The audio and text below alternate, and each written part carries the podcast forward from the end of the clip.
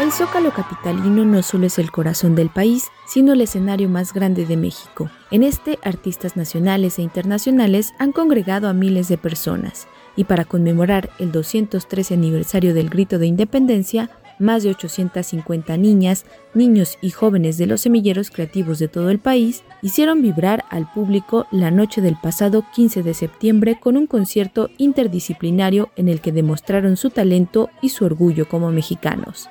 La fiesta nacional inició con la pieza A la Samalala, escrita y dirigida por el maestro Arturo Márquez, seguida por los temas Piel Canela, La Paloma y Guapango, que fueron interpretadas por la Orquesta Escuela Carlos Chávez y los Semilleros Nacionales de Coro Comunitario y Danza.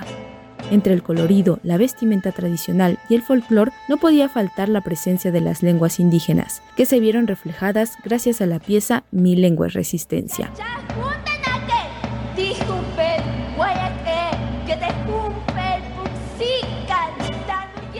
A lo largo de tres horas, este concierto interdisciplinario concentró un repertorio musical con sones tradicionales de marimba, huastecos y jarochos, canciones de Sinaloa y composiciones como Afro México Sí, Ven a sembrar conmigo, Las mujeres y soñamos y Me gritaron negra, canciones que evocaron los mensajes de dignidad y reconocimiento a nuestras raíces vamos a escuchar parte de lo que dijo la cantante Alejandra Robles La Morena durante el concierto en el que estuvo como artista invitada. Ser afrodescendiente es un derecho que no tiene que ver con el color de piel ni con la forma de tu cabello. Tiene que ver con tu cultura y con tu forma de vida, con tus ancestros. Hoy alzo la voz por algunos de los pueblos representantes como Coahuilicuilapa, San Marcos, San Nicolás Guerrero, presente. Negros Mascogos en Coahuila,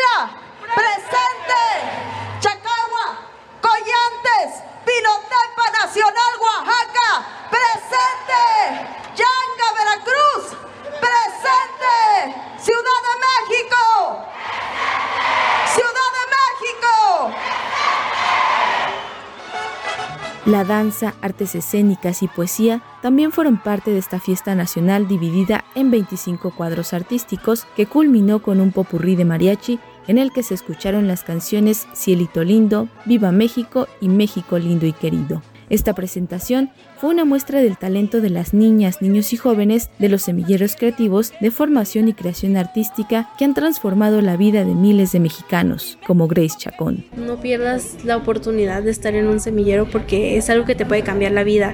Estar en un semillero porque además este a veces tenemos demasiado tiempo y no lo aprovechamos.